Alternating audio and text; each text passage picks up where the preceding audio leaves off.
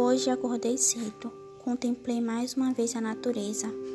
A chuva fina chegava de mansinho, o encanto e o aroma matinal traziam um ar de reflexão.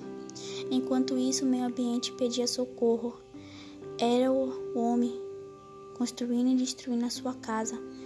A poluição, fome, desperdício deixa o mundo frágil e desgradado. Dias mais quentes aquece o planeta água. Tenha um instante com a paz e a harmonia. Reflita e preserve para uma consciência coletiva. Ainda há tempo. Cuide bem da natureza. Gleidson Melo